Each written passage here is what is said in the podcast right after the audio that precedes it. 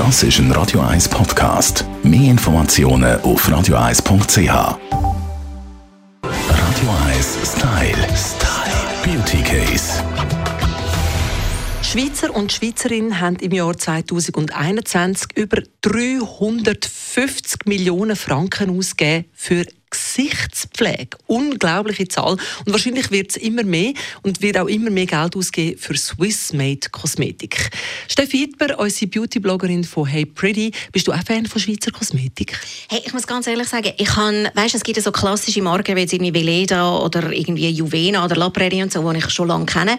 Aber mir ist erst in den letzten paar Jahren als Beauty-Journalistin aufgefallen, dass da wahnsinnig viel läuft auf dem Gebiet und es kommen immer mehr recht spannende Brands dazu. Made in Switzerland. Was hast du so entdeckt? Entdeckt in letzter Zeit? Also ich habe jetzt drei ähm, Brands mitgenommen für euch, die ich gefunden habe, die sind wirklich eigentlich recht spannend auf dem ganzen Konzept. Und ähm, die erste ist Rebel Beauty. Ähm, das ist erst 2020 gegründet worden von einer Zürcherin, Fabienne Bolliger. Und ähm, die hat sich zum Ziel gesetzt, einfach irgendwie so eine ganz klare, schlanke Linie zu machen mit vier Produkten. Mega schönes Design, sind total schön formuliert und sie sind auch noch sehr, sehr nachhaltig produziert. Natürlich alles in der Schweiz. Alles in der Schweiz, auch aus dem Tessin, hast du irgendetwas mitgebracht heute? Oh ja, und das ist zwar irgendetwas mit einem Glitzereffekt. Und zwar yes. heisst das Aqua Lugano, schreibt sich O-Q-O-A, Aqua Lugano. Und das ist ebenfalls eine von einer Frau geführte Kosmetikmarke. Und ähm, die setzt total auf so leichte Texturen. Es ist alles vegan bei ihr. Und sie hat so ein Reinigungsöl, das so Schäl ist. Und das ist so hellblau mit Glitzer drin. Verreckst. So les. Da hat man uns schon in der Tasche. Du hast aber auch äh, aus Zürich Sachen, Karin Lanz zum Beispiel, äh, wo vielen sicher noch ein Begriff ist, die hat eine eigene Kosmetiklinie rausgebracht. Genau, und zwar heisst die Lanur, also wie Natur.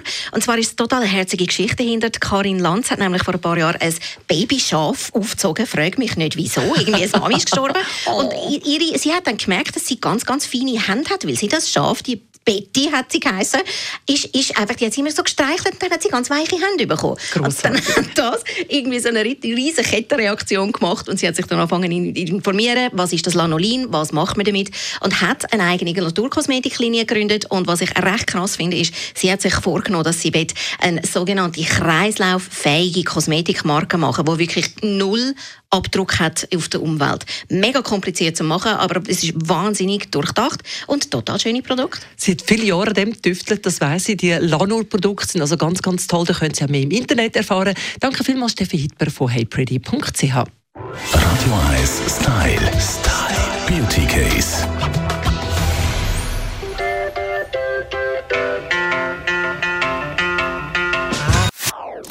Das ist ein Radio 1 Podcast. Mehr Informationen auf radio1.ch.